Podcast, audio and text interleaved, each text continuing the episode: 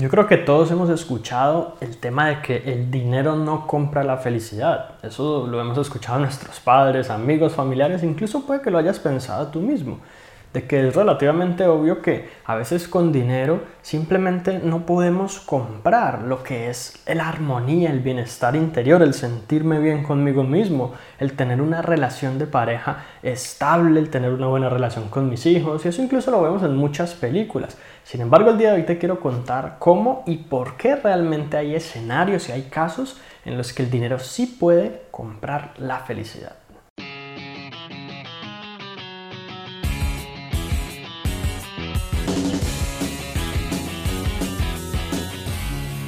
Empecemos por algo muy sencillo. Piensa en la última vez que deseaste comprar algo, comprar algún producto, algún objeto, algo material y no pudiste, no tenías los medios. Piensa quizás en algún caso en el que tuviste que pasar mucho tiempo, ya sea ahorrando o esperando, pero no pudiste darte el gusto inmediatamente.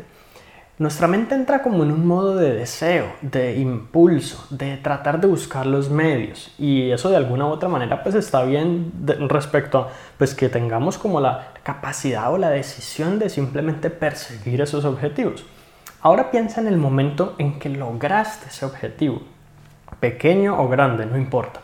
Supongamos que si fuera grande cuando por fin compraste tu primer automóvil o pequeño cuando adquiriste el nuevo smartphone que querías.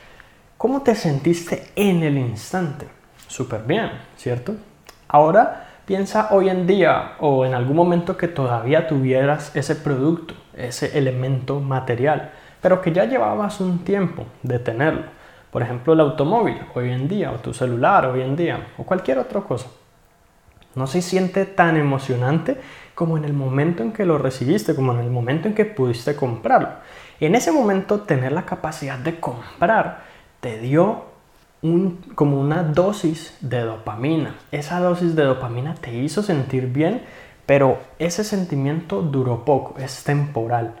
Ahí es donde dice la gente que el dinero no compra la felicidad, porque tú te sientes bien un momento, pero ya luego tienes una, una siguiente meta, un siguiente objetivo, y ahí es donde uno incluso puede caer en el error de que teniendo dinero, no sienta agradecimiento y gratitud por las cosas que ya tiene, por todo el tiempo estar enfocado y pensando en el futuro, en las metas, en otras cosas que quiero lograr que todavía no tengo, en pensar que hay gente que ya logró X cosa y yo todavía no, en vez de pensar yo todo lo que ya he conseguido, ya he logrado en mi vida, mientras que otras personas aún están luchando y teniendo dificultades.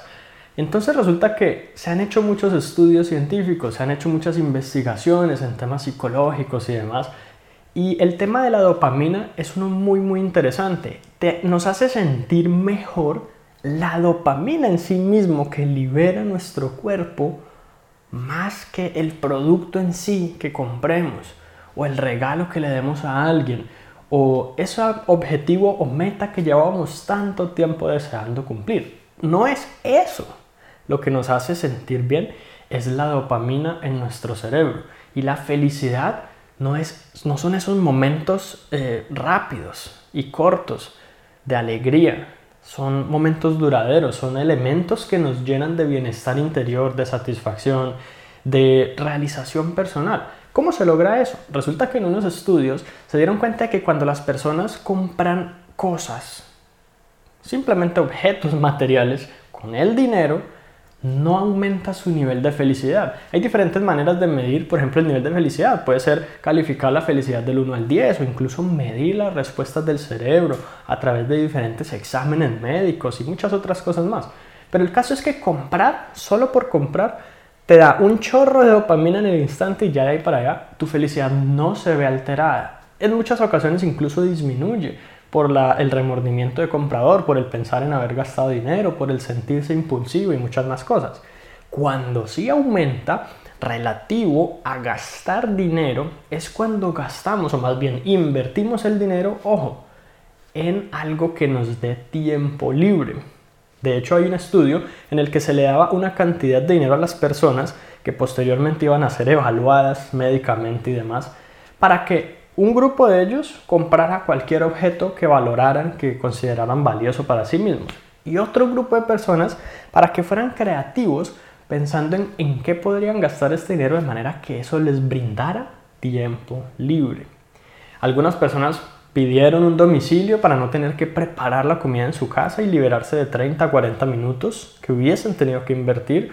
Otros pagaron porque alguien hiciera el aseo en su casa y ellos no tuvieran que hacerlo, ahorrándose o liberándose de una hora, hora y media de trabajo. Y otros hicieron diferentes cosas. En promedio, quienes utilizaron el dinero para crear tiempo libre se sintieron más felices y esa felicidad fue más duradera fue más impactante, les brindó de mayor satisfacción y bienestar en el largo plazo que a quienes compraron objetos, productos, cosas que simplemente les parecían interesantes, les gustaban, querían tener, pero que eso no les ayudaba. Entonces, cuando lo pensamos en términos de la gestión de las finanzas personales, por ejemplo, o en qué yo invierto mi dinero, Aquí es donde hablamos del tema de la libertad financiera, porque es que cuando las personas me oyen hablar de dinero me dicen, pero es que ¿para qué te enfocas tanto en el dinero si el dinero no, da la felicidad? Y es que yo sé que simplemente con dinero, con que yo tenga aquí un fajo de billetes o una cuenta bancaria llena, yo no es que pueda salir y comprar el amor de mi vida, yo no es que pueda salir y comprar la verdadera amistad, yo no es que pueda salir y comprar la verdadera satisfacción y autorrealización personal. Pero si yo soy inteligente en la manera en que gestiono mis finanzas, en que manejo mi dinero, yo podría invertir en tener tiempo libre para dedicarme a las cosas que son verdaderamente importantes, para poder dedicarle tiempo a mi familia, para poder dedicarle tiempo a mis hijos, para poder educarme, aprender, crecer como persona y hacer muchas más cosas haciendo que el dinero se convierta en un factor potenciador se convierte en un elemento de transformación, se, se convierte en un elemento de progreso y se convierte en un elemento de felicidad. Allí es cuando el dinero sí te puede comprar la felicidad y esto es algo que está respaldado por la ciencia. Así que eso es todo por ahora y espero que te haya gustado este episodio. Si fue así, recuerda suscribirte al podcast para que recibas una notificación en cuanto publique nuevos episodios. Si conoces a alguien a quien pueda servir esta información, compártesela para que ellos también puedan mejorar sus vidas paso a paso.